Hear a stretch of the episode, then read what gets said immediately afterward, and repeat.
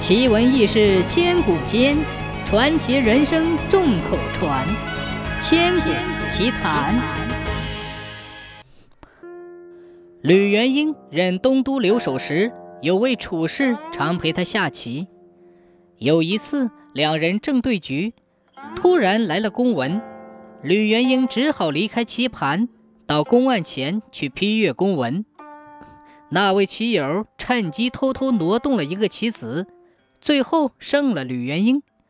其实吕元英早已看出了他挪动棋子了，只是没有说破。第二天，吕元英就请那位棋友到别处去谋生。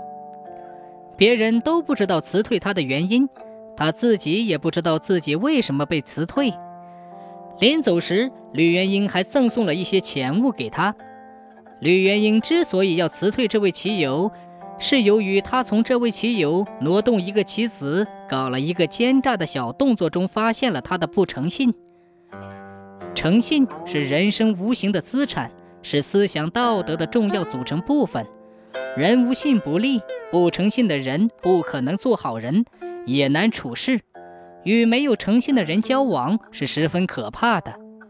挪动一个棋子看起来是一件微不足道的小事，似乎不值得认真。但小事虽小，小中可以看见大。